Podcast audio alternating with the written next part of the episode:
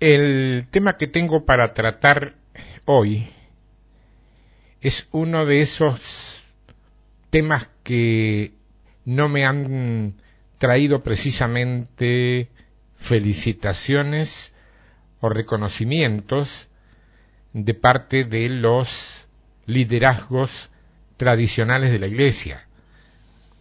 Es un tema que ya he tratado en otra ocasión, pero que creo que vale la pena reiterar, al menos como lo estoy haciendo últimamente con algunos eh, temas que ya he tratado antes, añadiendo lo que la experiencia y lo que el Espíritu Santo añade o desea añadir en este tiempo. Y es un tema eh, de los que podríamos llamar espinosos, complicados dentro de la Iglesia porque hay más de una postura, hay más de una tesis, pero yo siempre digo lo mismo, hay una sola Biblia, hay un solo Espíritu Santo. Alguno o algunos de nosotros tenemos que estar equivocados, sinceramente, honestamente equivocados. Y vos sabés que cuando pensaba hablar de esto, mm, pensaba y recordaba perfectamente a un matrimonio de hermanos que ni bien finalizado el programa radial que yo tenía ya por los años 90 en, en una emisora de aquí de mi ciudad, se llegó precisamente hasta los estudios de la emisora para saludarme y para bendecirme, eh, ni bien terminado el programa. No eran los únicos, venían bastantes personas eh, a tomar contacto directo conmigo después de terminar el programa, ¿no? Y de paso me hicieron saber, yo recuerdo, esos hermanos, ese matrimonio, que ellos me escuchaban cada sábado en su casa, pero en clara y absoluta desobediencia a lo que se le había ordenado en su congregación. Yo me acuerdo me sorprendí mucho con eso que me dijeron porque me aclararon que efectivamente en más de una ocasión se les había dicho que no debían escuchar nada, no ya de mi programa, sino de lo que se difundiera en esa emisora en la cual yo formaba parte, participaba, porque decían o le dijeron a ellos que esa emisora no contaba en ese entonces con la cobertura de un importante grupo de líderes locales. Pues sabe que yo no me quedé pensando en la prohibición en sí misma, que como toda prohibición Mm, contenía un altísimo porcentaje de infantilismo espiritual. Es decir, las prohibiciones, para mi gusto, todas demuestran un grado de infantilismo a la hora de decidirla, pero cuando es espiritual es mucho más todavía el infantilismo espiritual, en este caso, que se manifiesta. Yo me quedé pensando en el eje de esa prohibición, un eje que tenía que ver, tiene que ver, en una gran medida, y ante una altísima necesidad de aclaración fresca y pura, con la esencia de lo que ahora va a ser este trabajo. Una especie de poner blanco sobre negro, para que resalte, respecto a lo que es realmente el liderazgo bíblico, y lo voy a catalogar así, aunque no me gusta la palabra liderazgo, yo te lo he dicho, pero es la forma que se conoce, no, no, no puedo utilizar sinónimos o eufemismos para referirme a lo que vos y yo conocemos como liderazgo.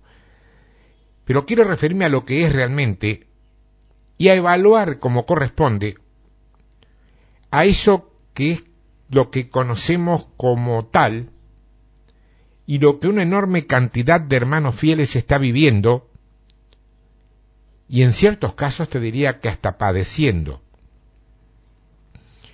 Porque lo que ellos me comentaron tiene que ver con uno de los factores todavía más pronunciados, predicados, enseñados y batallados por parte de nuestro liderazgo contemporáneo en casi todas sus facetas, que es la cobertura.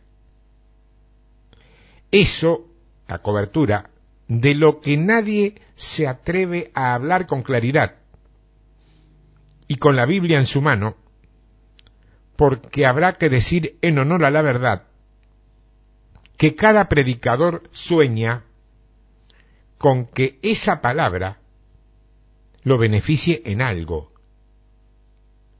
Pero como no es ese mi caso, creo que ya te habrás dado cuenta, y nunca lo fue, nunca al menos desde que empecé a trabajar a nivel de ministerio, no tenía nada claro cuando era miembro raso, fue que allí mismo entonces yo me hice tres preguntas que no me extrañaría en absoluto vos te hayas formulado alguna vez o lo estés haciendo ahora, en este tiempo. Tres preguntas. Número uno. ¿Qué cosa es una cobertura? Número dos. ¿Qué base legal hay para que exista una cobertura? Número tres. ¿Quién estará en condiciones de ser, entonces, una cobertura? Yo particularmente, la única idea previa que tenía y a la que quizás podía adherir era la de un predicador al que alguna vez le había oído enseñar que si existe un hombre o una mujer que alguna vez haya dado a conocer tres o cuatro principios espirituales que vos aceptaste, que vos creíste y que vos pusiste por obra en tu vida, ese hombre o esa mujer es tu cobertura. Que no necesariamente es el pastor de tu iglesia, si no fue él el que aportó a tu vida esos principios. Sin embargo, como eso no fue avalado bíblicamente por este buen hombre que yo escuché, me quedó ahí como algo que sí te encaja, es cierto, pero que no podés encarnar eh, abierta y totalmente porque le falta una pata espiritual, que te digo, de enorme peso, que es la probanza de la palabra. Tiempo después, un par de hermanos que habían madurado mucho a la luz de la palabra de Dios y no de las espectacularidades del entretenimiento cristiano, me hicieron llegar un trabajo que en ese tiempo habían bajado de internet, lo cual era toda una novedad, y algo que estaba por poco invadiendo apenas el ambiente, no todavía no era de recurso habitual como hoy recurrir a los oficios de lo que había en internet. Había mucha basura también, la sigue habiendo.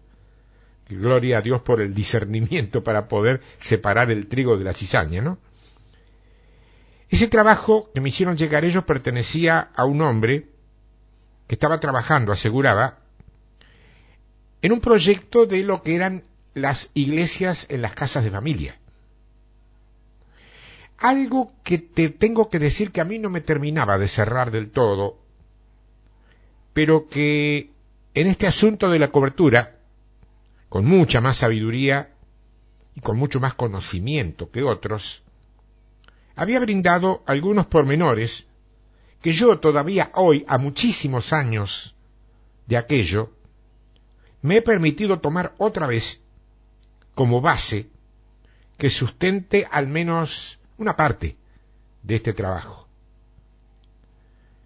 Y que no tiene otra intención que la que emana del mandato mandato unilateral a los cinco ministerios que es el de perfeccionar a los santos y edificar el cuerpo. Lo que equivale a decir, trasladado, trasladado al idioma cotidiano, madurar al creyente y fabricar un cuerpo de muchos miembros, no de unos pocos considerados más importantes. Y vos sabés que es muy sencillo comprobar que, pese a todo lo que se diga, pese a todo lo que se diga y también a lo que no se diga, porque eh, ¿cuántos saben que los cristianos limpios y transparentes a veces terminamos por amar el secreto y los pactos de silencio? ¿Cuántos saben que eso es cierto? Bueno, la enseñanza moderna que conocemos como cobertura protectora ha generado muchísima confusión, primero, y una conducta que te digo bastante inestable después en el pueblo de Dios. Porque esta doctrina tan singular que camina y se difunde bajo la bandera de otros nombres, sostiene que los cristianos están protegidos, por ejemplo, tanto de los errores doctrinales como de los fracasos morales cuando se someten a la autoridad de otro creyente o, en todo caso, de alguna organización cristiana. Eso es lo que se enseña. ¿Vos alguna vez lo razonaste así? Mira, mi propia experiencia y el sentir de algunos ministros bastante independientes que conozco y con los que alguna vez he podido conversar sobre este tema con muchísima amplitud, nos ha llevado a entender que la doctrina de la cobertura es un asunto que perturba de una manera muy elocuente a la iglesia de nuestros días, como lo hizo en la de años atrás, y como lo hará seguramente en la que se está gestando si es que alguien no se atreve a salir a dar la cara y a abrir la boca, que es como llamamos en Argentina a los que pueden, a los que tienen con qué confrontar.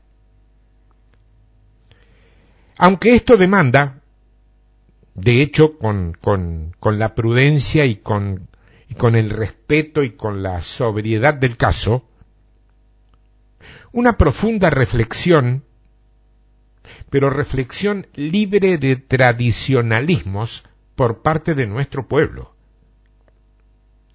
Yo quiero hacer notar que cuando hablo de ministros independientes, me estoy refiriendo a aquellos que no están agrupados, salvo en lo nominal, con ninguna de las clásicas organizaciones evangélicas tradicionales que conocemos. Comencemos entonces por el principio, viendo, como te dije hoy, la palabra esencial de este tema, que es la palabra cobertura. Primero, mi pregunta es, ¿está esa palabra en la Biblia? La palabra cobertura, ¿está en la Biblia? ¿Vos sabés que escrita de esa manera no? No, no está. Escrita de esa manera. ¿eh? Sí, en la versión antigua de la Reina Valera, pero no en la que todos o la mayoría tenemos ahora como versión clásica. Sí aparece, en cambio, una terminología muy parecida que tiene que ver con la cabeza cubierta de la mujer. En la primera carta de Pablo a los corintios. Y que dicho sea de paso, sería un tema al que alguna vez deberíamos encarar también por dos razones. Primero, para traerles claridad a quienes puedan estar en confusión y también traerles libertad a quienes pudieran estar en esclavitud legalista. Bueno, eso en el Nuevo Testamento.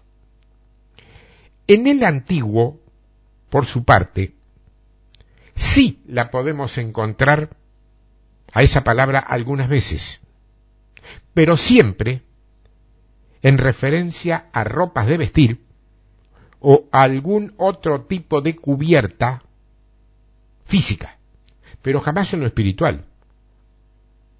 Jamás en lo espiritual y mucho menos para referirse a la autoridad o a la sumisión relacionada con alguna clase de liderazgo. De esto que te estoy hablando, hay algo que es casi pin, no, nos, resalta inmediatamente.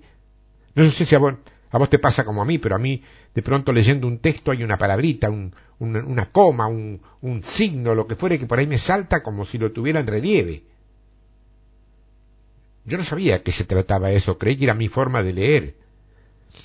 Después me enteré que era el Espíritu Santo el que obraba así, entre otras maneras.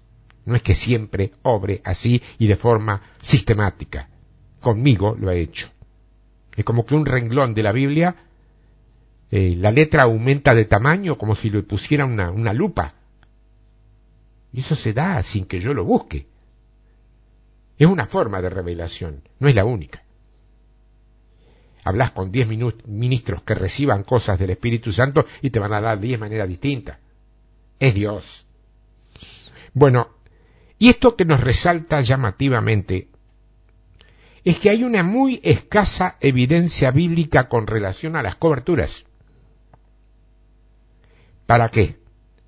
Es muy escasa la evidencia bíblica con relación a las coberturas como para construir con ella toda una doctrina, como se ha hecho.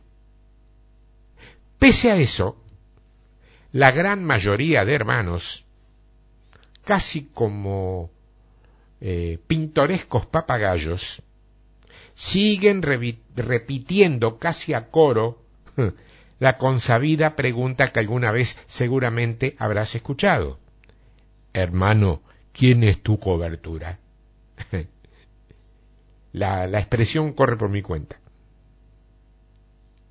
Como si de la respuesta que vos le vayas a dar, o la no respuesta, o el tenor de la respuesta que le des fuera algo así, ¿cómo te lo algo así como una prueba de carbono 14 que determinara la autenticidad o la legitimidad de una iglesia, de un ministerio o de una persona cualquiera.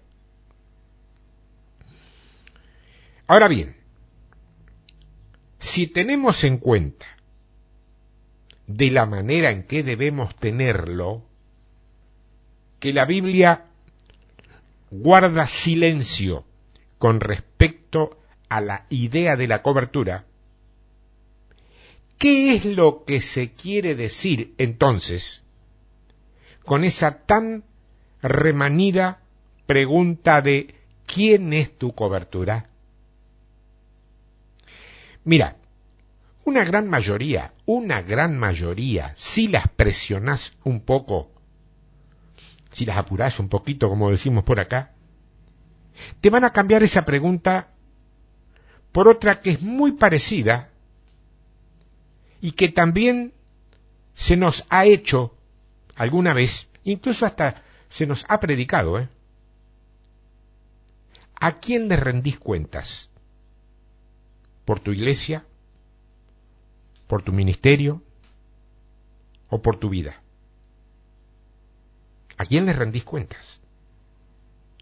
Pero esto, fíjate que se enfrenta a otro inconveniente. La Biblia, la Biblia, que hasta donde yo sé trae la palabra de Dios, jamás dijo que deberíamos rendirle cuentas a otro que no fuera Dios. Escrituras al respecto, aún, ¿qué te digo?, a riesgo de, de, aburrirte, de cansarte, abundan, ¿eh? Yo te voy a dar algunas ahora. No todas las que hay, porque estaríamos todo el trabajo repitiendo y leyendo la Biblia, y para eso supongo que vos tendrás programas de audio bajados donde está la, la Biblia leída, que es mucho más atractiva como te la pueda leer yo. Primero vamos al Evangelio de Mateo capítulo 12. Mira lo que dice el verso 36. Mateo 12. Mas yo os digo, dice Jesús, que de toda palabra ociosa que hablen los hombres, de ella darán cuenta en el día del juicio. Claro, el día del juicio, obviamente, te deja ver que será ante Dios mismo que habrás de dar cuenta, no ante gente. Otra, Mateo capítulo 18, un poquito más adelante. Mira el verso 23. Mateo 18, 23. Por lo cual el reino de los cielos es semejante a un rey que quiso hacer cuentas con sus siervos. A ver, si la, la semejanza, si la semejanza es con el reino de los cielos. Pregunto, ¿con quién tiene semejanza el rey a quien van a rendirles cuentas sus siervos? A Dios, no a hombre. Vamos más adelante. Vamos a empezar con Pablito, en la carta a los romanos. Romanos capítulo 3. Pablo escribe en el verso 19. Pero sabemos que todo lo que la ley dice, lo dice a los que están bajo la ley.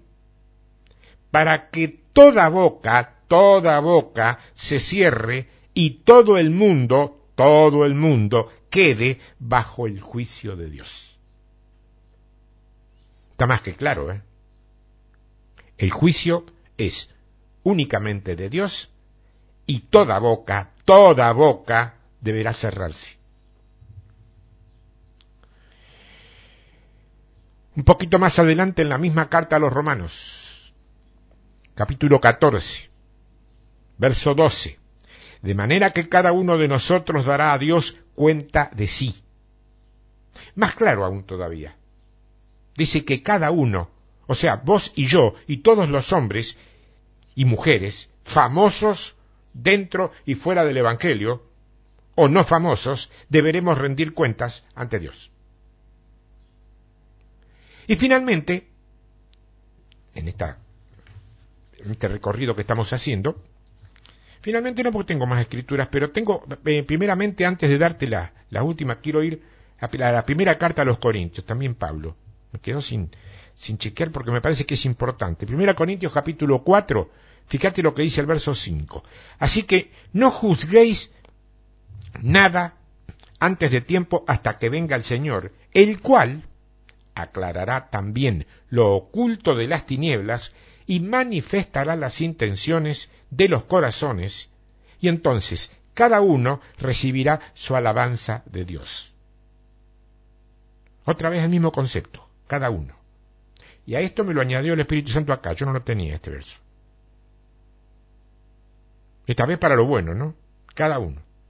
De todos modos, es notoria la intención igualitaria, divina, en este caso. Y el otro verso que quiero añadir ahora es el que está en la carta a los Hebreos. Déjame ver.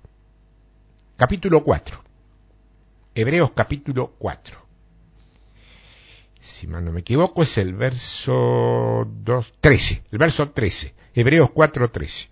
Dice, y no hay cosa creada que no sea manifiesta en su presencia, Antes bien, todas las cosas están desnudas y abiertas a los ojos de aquel a quien tenemos que dar cuentas. Esto es contundente, mi hermano. ¿eh? Para ser legal la rendición de cuentas ante alguien más que el Señor, aquí no diría ante a quien tenemos que dar cuentas, diría a Dios, uno de los que tenemos que dar cuentas. No dice eso. Yo te lo aseguro. Dios lo hubiera dicho si hubiese sido de otro modo, porque Dios no es Dios de confusión. Y ahora sí, el verso que era el último que yo tenía anotado. Primera carta de Pedro, capítulo 4, verso 5. Pedro dice, pero ellos darán cuenta al que está preparado, al que está preparado para juzgar a los vivos y a los muertos.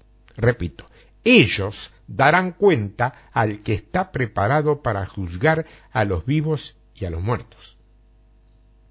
Che, es Dios, sin, sin duda. Que yo sepa, no hay una persona humana capaz de juzgar a los muertos, ¿no? Ahora bien, todas estas escrituras dan base suficiente para que un creyente, ¿qué te digo?, con corazón recto y fundamentalmente sin resentimientos, sin rebeldías o sin intereses personales, pueda decir, sin temor a equivocarse, ni molestar, ni ofender a nadie, yo rindo cuentas a la misma persona a quien le rendís cuentas vos. Adiós.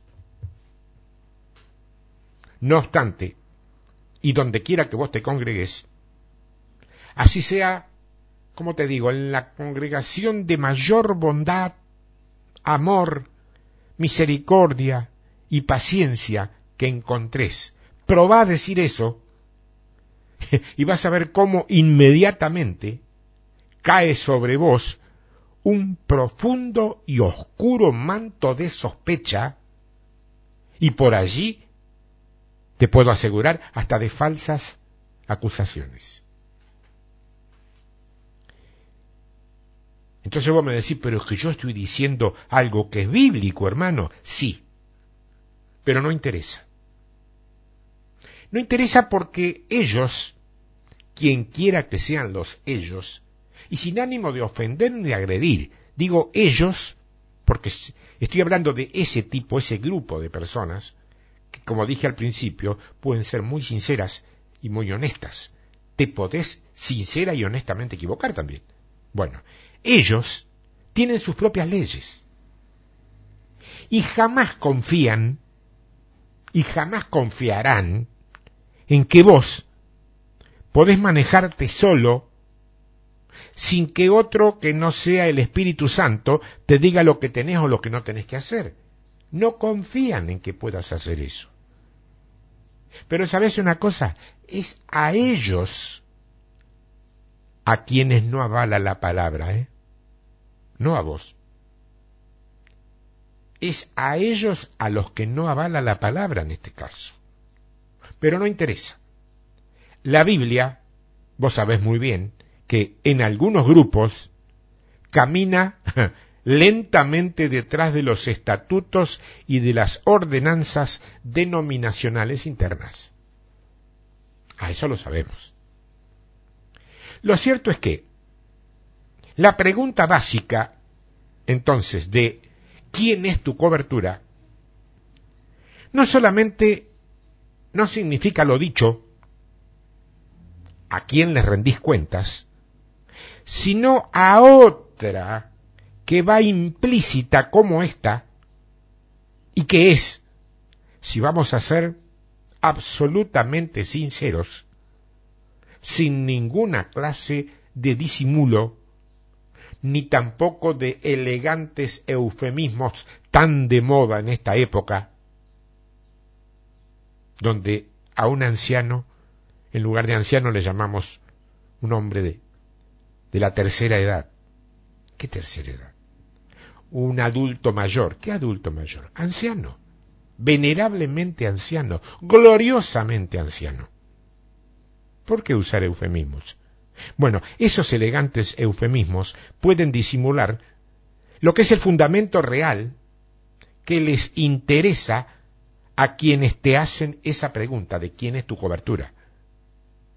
Porque la pregunta en sí ya no es quién es tu cobertura, sino una mucho más usual que es quién te controla. La falsa enseñanza común sobre la cobertura realmente se reduce a una cuestión acerca de quién controla a quién. De hecho, la iglesia institucional moderna está construida sobre la idea de control. Está construida sobre la idea del control. Y no te lo estoy diciendo para que te indignes y para que te rebeles y para que te enojes y para que vayas y, trates mal a, a los ministros. No, no, no. Te lo digo como enseñanza. Porque es importante que vos lo sepas. Porque vos sabés tan bien como yo que cuando se intenta ejercer control sobre la voluntad de otra o de otras personas, sea a través del método que sea, así sea el que parece ser más digno, más religioso, eso sigue teniendo un nombre que cuando lo pronuncias eriza la piel. Y ese nombre es hechicería. Hechicería, sí hechicería. ¿Vos qué te creías? Que la hechicería era patrimonio de, de, de, de, una vieja flaca, fea, vestida de negro, con sombrero de copa puntiaguda, una nariz tipo gancho, con un grano grande en el tabique de la nariz, con una escoba y una lechuza en el hombro, removiendo una gran olla donde hierven sus pócimas mágicas. Esa es la idea que vos tenías de la hechicería. Despertate, mi hermano. Las brujas modernas tienen rostro y marketing televisivo. ¿eh? Y están muy lejos de tener una nariz ganchuda con un grano. Algunas son muy bonitas. Lo cual no significa que no sean brujas. Eso del lado del ocultismo. Pero la palabra hechicería no dice que solamente es ocultismo. La explicación que se le da es otra. En el libro de Miqueas, capítulo 5, dice el verso 12. Aquí Dios le está hablando a Israel, su pueblo, que es como decir a su iglesia, ¿no? No le está hablando al mundo, ¿eh? Dice, asimismo, destruiré de tu mano las hechicerías, wow, y no se hallarán en ti agoreros. Fíjate que esto podría tener que ver con brujas y adivinos si fuera dirigido al mundo. Pero se está refiriendo a la iglesia, no al mundo. ¿De qué está hablando entonces?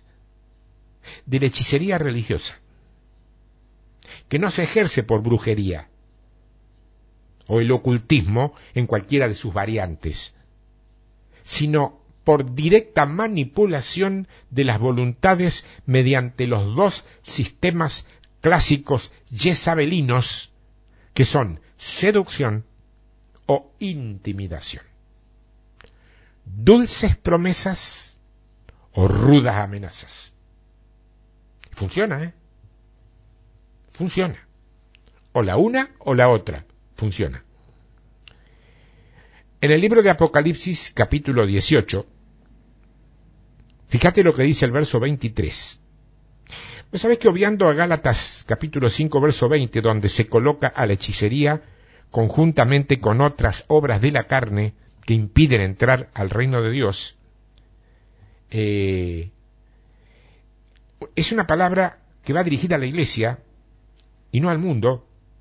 Aterrizamos en este pasaje donde viene hablando de Babilonia, Apocalipsis 18, 23, la gran ramera, dice, la iglesia falsa, la imitación sutil y satánica de algo que exteriormente, dicen ellos, es igualito a la iglesia, pero que cuando se buscan los frutos nos damos cuenta que no hay y que por lo tanto eso no es Dios. Mira lo que dice. Apocalipsis 18, 23. Luz de lámpara no alumbrará más en ti. O sea, que la luz del mundo ya no habita allí. Mi voz de esposo y de esposa se oirá más en ti, porque tus mercaderes eran los grandes de la iglesia. Me, traicionó el subconsciente. Tus mercaderes, en realidad, dicen, eran los grandes de la tierra. ¿Por qué dije iglesia? Porque estaba pensando en que es mercadería en la iglesia. Falsos ministros viviendo en la opulencia, en la fama y en el poder al mejor estilo secular. De eso está hablando. Pues por tus hechicerías, o sea, por tus manipulaciones, fueron engañadas todas las naciones. Engañadas todas las naciones. Vamos otra vez al libro de Malaquías, capítulo 3, verso 5. Dice, y vendré sobre vosotros para juicio. O sea, Dios le habla a su pueblo. No importan los tiempos, ¿eh? El pueblo de Dios somos nosotros, hoy. Y vendré sobre vosotros para juicio, y seré pronto testigo, testigo es alguien que ha visto el delito, contra los hechiceros y adúlteros, que serían manipuladores de la voluntad ajena y gente infiel para con Cristo, que es el esposo, contra los que suman mentira y los que defraudan en su salario al jornalero. En este caso podrían ser empresarios cristianos que pagan menos de lo que corresponde o que pagan sueldos en negro vistiéndolos a todo eso con un rótulo muy religioso que seguramente te va a resultar conocido. Ofrenda de amor.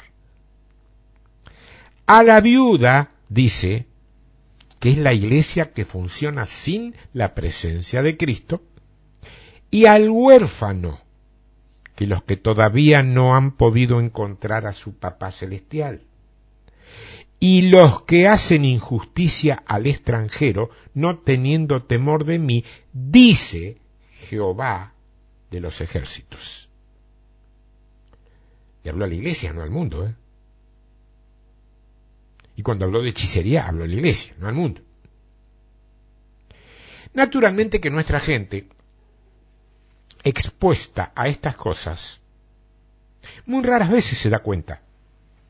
Y muy raras veces reconoce que es un espíritu de control el que verdaderamente está en el fondo del asunto. Generalmente se viste, se cubre, se arropa y se disfraza con sobrias vestiduras bíblicas. Pues sabes que hay dos maneras de predicar. La primera es la que tiene que ver con el Evangelio real, genuino, verdadero, y se expresa dejando que una palabra se revele y muestre lo que Dios está diciendo a su pueblo hoy, ahora. El otro sistema es una simple cuestión de armado. Se tiene un tema, que puede ser social, puede ser político, puede ser filosófico, incluso científico, se tiene también una opinión sobre ese tema que puede ser personal, o sectorial, o denominacional, o evangélica, como credo de, de, oposición. Y para poder decir lo que se debe o lo que conviene decir desde un púlpito, hay que cubrir entonces ciertas formas. Entonces se recurre al armado que te decía, usando una concordancia o el diccionario bíblico, se buscan dos o tres versículos que den el pie, luego de leerlos como corresponde, y arrancando desde la lectura, se predica lo que ya estaba previsto. ¿Entendés? Yo, mi hermano, enseño la palabra y añado, si la hubiera, revelación fresca sobre ella. Yo no reflexiono sobre una palabra, porque hasta donde yo aprendí, antes de ser creyente, reflexión siempre es opinión. Opinión es juicio personal de valor sobre algo. Y yo, mira, estoy totalmente convencido que mi opinión, así como la tuya y de la, de la que quien sea, no le interesa a nadie.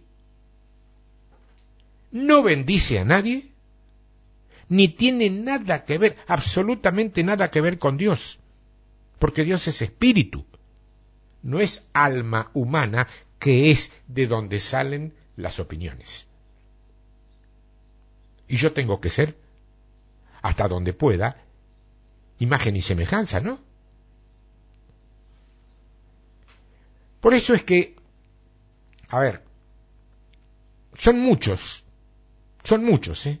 Los cristianos que creen verdaderamente y que te digo, con casi un ingenuo convencimiento, que la cobertura en cuestión es solamente un mecanismo protector. Ahí está, un mecanismo protector. Tener la cobertura de alguien te hace que estés protegido. Sin embargo, si nos detenemos con tranquilidad y escudriñamos con imparcialidad, iba a decir objetividad, pero la objetividad no existe, ¿eh? con imparcialidad, con frialdad de colocarse a un costado. Esa doctrina de la cobertura, vamos a terminar descubriendo que está fundamentada en un estilo de liderazgo del tipo, a ver, ¿cómo lo rotulo? Cadena de mando. Ahí está. Un liderazgo del tipo del estilo cadena de mando, que es lo que vulgarmente se conoce con otra palabra que a lo mejor te suena mucho más conocida, verticalismo. Esto es, uno arriba, uno abajo, otro más abajo y muchos en el llano uno arriba, uno abajo, otro más abajo y muchos en el llano. Pero hermano, seguramente se te pasó por la cabeza. Eso se parece muchísimo a la política del mundo. No. No, no. Te equivocaste. No se parece a la política del mundo. Es politiquería igualita a la del mundo. Es. Pero eso es bíblico. Mira mi hermano, convengamos que, salvo a la hora del mensaje, salvo a la hora del mensaje, la Biblia suele participar muy poco, hasta donde yo he visto, en las actitudes, en las decisiones y en los movimientos cotidianos de las diferentes organizaciones eclesiásticas. ¿eh? ¿Cómo puede ser eso? No sé cómo puede ser. Pero lo que sí puedo decirte es que sucede tan, tan, tan corrientemente que casi ha pasado a ser algo así como y bueno, esto no es lo que dice la Biblia, pero es lo mejor que se nos ocurre para este tiempo tan complicado. Lo que pasa es que la Biblia se escribió en otro tiempo. Había otros problemas. ¿Nunca escuchaste decir eso? ¿Me estás diciendo con eso que la Biblia no tiene, no tiene concepto de eternidad? Si me decís que la Biblia no tiene concepto de eternidad, me estás diciendo que no hay nada de Dios en la Biblia. Entonces, ¿para qué la tenés en el púlpito? si no estimas en el fondo de tu corazón que esa Biblia contiene la palabra de Dios, que sí es eterna y que no pasa de moda. Bueno, en este estilo verticalista de liderazgo, los que se encuentran en las posiciones eclesiásticas más altas, tienen un dominio, ¿qué te digo? Un dominio sutil, pero dominio al fin, sobre quienes están por debajo de ellos. Allí, aunque no termines de creerlo, y mucho menos de entenderlo del todo, es donde se fundamenta la doctrina de la cobertura. Allí. Porque es por medio de ese control de dirección jerárquico que se afirma, se enseña, se adoctrina y se mentaliza que los creyentes, por la simple sujeción, acompañada de sumisión, sumisión, no su misión, sino sumisión, estar sumiso, y obediencia irrestricta a ese orden jerárquico, como consecuencia de todo eso, ya están protegidos de cualquier error de cualquier naturaleza, tanto sea personal, congregacional, como denominacional. Ese es el entendimiento de fondo de lo que se estima y se enseña como cobertura. Es decir, se nos dice, o se le dice al que está en el tema, ya estamos cubiertos. Entonces a mí se me ocurre preguntar, ¿cubiertos de qué? ¿Cubiertos de qué y cubiertos por quiénes? Y tercera pregunta, ¿con qué autoridad? Y principalmente, como venimos viendo, ¿con qué base bíblica? El concepto es que todos deben someterse y responder a alguien que está en una posición más alta. En la gran variedad de las iglesias evangélicas, con una modalidad que arranca, ¿qué te digo?, desde la posguerra, años 45, 46, hasta acá. Y esto se traduce así. Los laicos, que no es una concepción bíblica, sino de la doctrina de los nicolaitas, los laicos deben dar cuentas de todos sus actos al pastor.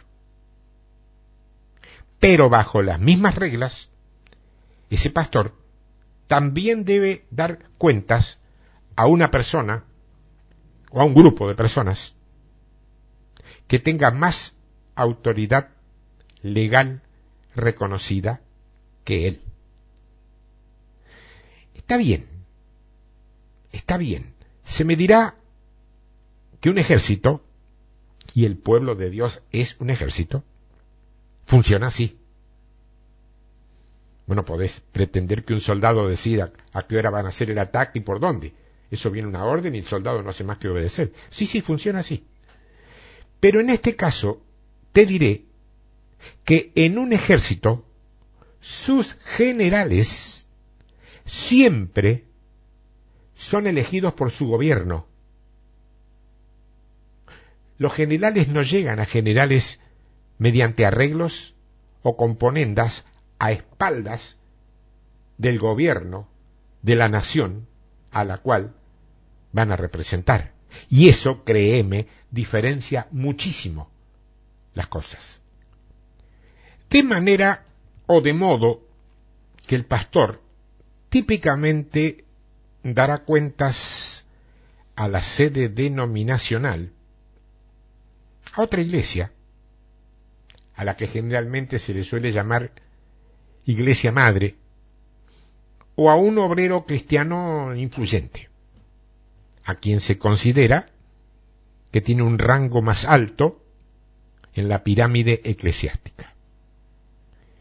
Como resultado, y aquí viene lo curioso, se dice que el laico está cubierto por el pastor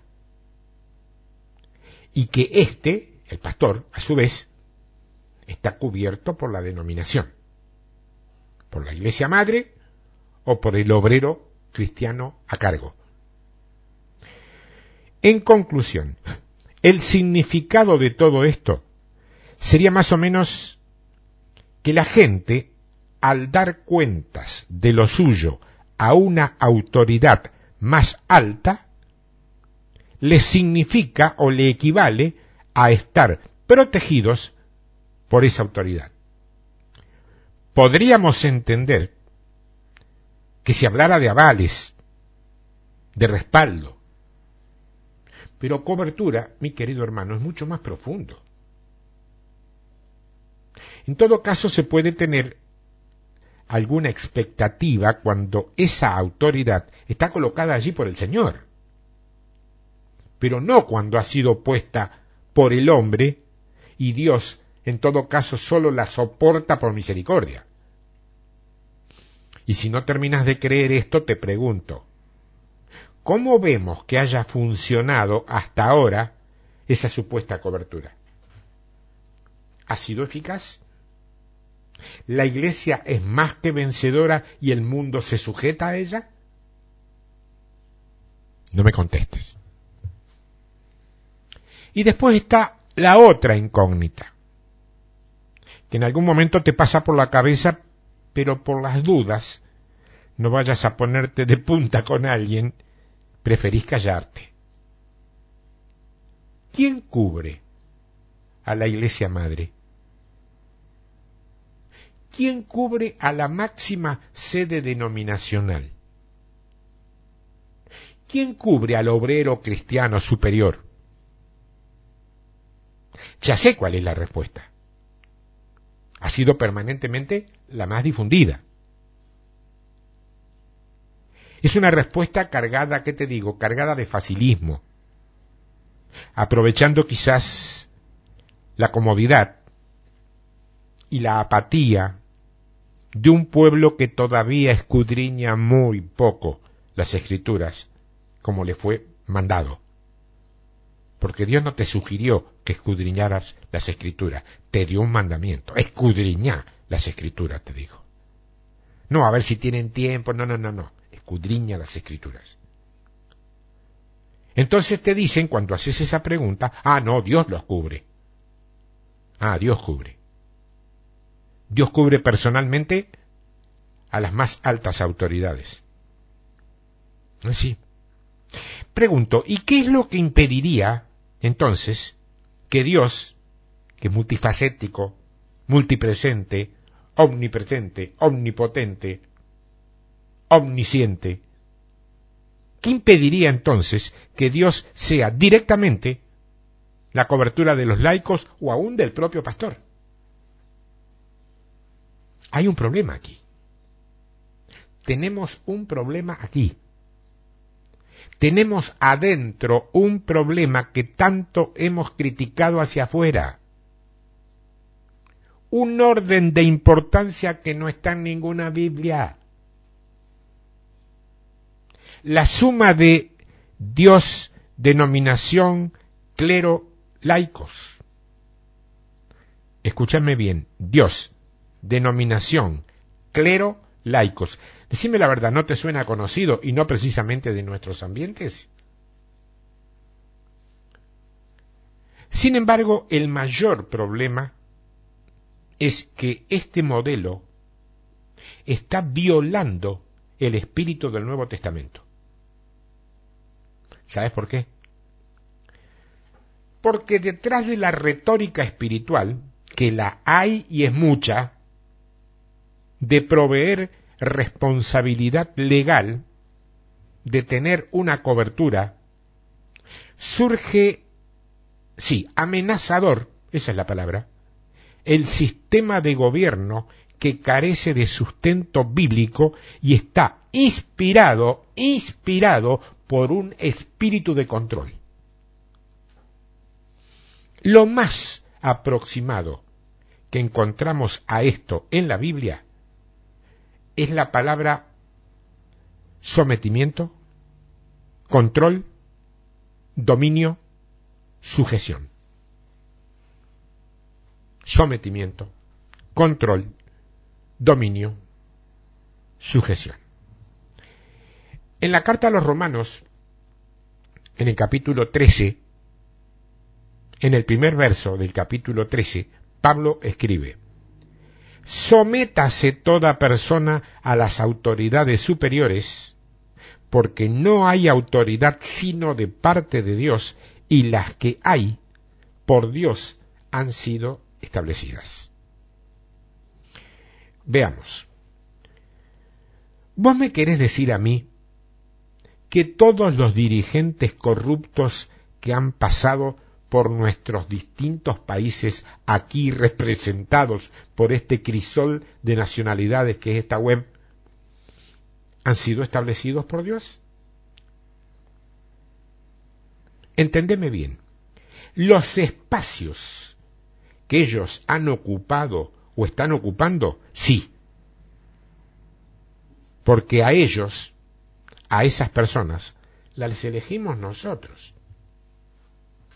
Y como sucede con casi todo lo que rodea nuestras vidas, Dios va a respetar, a respetar esas elecciones nuestras. Y lo va a hacer como lo hace con cualquier otra decisión que tenga el hombre, empezando, si vos querés, con la de irte al infierno en lugar del cielo. Te lo va a respetar. Dios no te va a obligar a ir al cielo. Dios no te va a obligar a votar A si vos decidiste votar B. Y si vos decidiste votar B por propia decisión, cometiste un error, te equivocaste, viste mal, pensaste mal las cosas, bueno, te equivocaste. Ahora, si vos votás B porque te dejaste manipular por los diferentes medios manipuladores que todavía tiene nuestra sociedad, ahí ya no es un problema de Dios, es un problema tuyo. No usaste la mente que Dios te dio para pensar, sino que permitiste que otro pensara en tu lugar. Y yo una vez enseñé un trabajo de guerra espiritual con ese título, cuando alguien piensa en tu lugar. Y obviamente hablaba de demonios. Esto te da una explicación para muchas cosas que a diario nos toca vivir donde quiera que vivamos y que aparentemente no tendrían explicación. Sí que la tiene. Sí que la tiene. Ahora, esto es una clara evidencia que cuando el idealismo, por ejemplo, de la extrema izquierda, encontró en Jesús a un paradigma de revolucionario social, decían ellos, la izquierda no entendió en absoluto las reyes del reino de Dios. Pero atención, esto es para lo legal, para lo humano y para lo administrativo. Porque mira lo que Pablo dice con respecto a eso. En la carta a los Gálatas, capítulo 2, versículo 4, 4 y 5. Y esto, escuchad, a pesar de los falsos hermanos introducidos a escondidas, que estaban para espiar nuestra libertad que tenemos en Cristo Jesús, para reducirnos a esclavitud, a los cuales ni por un momento accedimos a someternos, ni por un momento accedimos a someternos, para que la verdad del Evangelio permaneciese con vosotros. Está muy claro, ¿eh? En el plano espiritual, tanto la sujeción como en el sometimiento, o sea, en el plano espiritual, tanto en la sujeción como en el sometimiento, quiero ser claro, es a una autoridad que está sujeta a autoridad divina. Eso sí es decididamente bíblico. Pero también es bíblico no sujetarse ni someterse al control de falsos hermanos infiltrados que, si la Biblia, la mía al menos, dice que los hay, ¿por qué nosotros, entonces, vamos a suponer que en nuestros alrededores no? ¿Y esa va a ser tu cobertura? Déjame que te pregunte, ¿de qué te va a cubrir? Yo creo, en principio, que el tema de la cobertura obedece, sintetizando, al trabajo sutil, lento, pero persistente de un claro y definido espíritu de control, algo que parecería formar parte del diccionario extrabíblico con el que se manejan los seminarios de guerra espiritual, pero que más allá de que se llame así o no,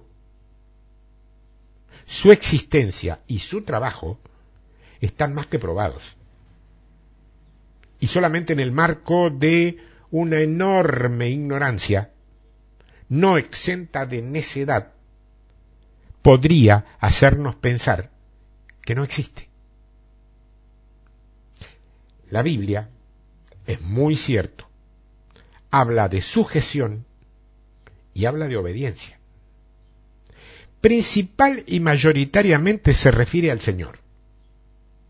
Pero cuando tiene que ver con lo humano, delinea más bien los límites y los parámetros. Esa especie de inmovilizada esclavitud a la que tantos buenos pero ignorantes creyentes se han sometido, no sólo no los acercará más a Dios o a la verdad, como ellos supone y le han enseñado, sino que puede incluso hacerlo pasible de cometer serios errores que los llevarán exactamente al lugar contrario a donde suponían que iban. El versículo para mi gusto, que pondrá las cosas en su debido sitio es este. Efesios capítulo 5, verso 21. Someteos unos a otros en el temor de Dios. Someteos unos a otros en el temor de Dios. Unos a otros no es muchos a algunos, es unos a otros. Cuando hicimos un trabajo con respecto a la sujeción, dijimos que ese era el principio de la sujeción. Unos a otros. Y ahí hablábamos y decíamos que si la Biblia dice, mujeres, estad sujetas a vuestros maridos, pero no dice que el marido esté sujeta a la mujer, ¿estamos libres de eso? Solamente la mujer tiene que estar sujeta a nosotros y no nosotros a ella. Ah, claro. Y cuando dice, maridos, amad a vuestras mujeres como Cristo amó a la iglesia, no dice, mujeres, amad a vuestros maridos. No. Lo da implícito, hermano, las dos cosas. Las dos cosas. Pues de otro modo la mujer no estaría obligada a amar a su marido, si no está escrito. Está implícito. Maridos, amad a vuestras mujeres, mujeres también amad a vuestros maridos. Mujeres, estad sujetas a vuestros maridos. Maridos, estad sujetos a vuestras mujeres. Es someteos unos a otros en el temor de Dios, no en el temor de hombre. Esto es todo. Y no sé si es todo. ¿Encontraste tu cobertura? Hmm. No la busques. Ya está, ya la conoces. No sé cuánto tiempo hace que la conoces. El día ese que dijiste, Señor, hace de mi vida lo que vos quieras. Ese día encontraste tu cobertura. Todos nosotros que te rodeamos, tanto en lo cibernético como en lo físico, otros ministros que conoces personalmente, estamos para ayudar a eso, para acompañarte a eso para ayudarte a acomodar el auto si se te va fuera de la ruta. Pero nada más que eso. ¿eh? De ninguna manera. Vos me debes dar explicaciones a mí de lo que haces. Se las tenés que dar al Señor, porque Él es el que te ve. Tiempo de victoria arroba hotmail.com, tiempo de victoria arroba yahoo.com.ar. Cualquier cosa que tengas al respecto, aquí estamos. Dios te bendiga. Hasta la semana que viene, si Dios quiere.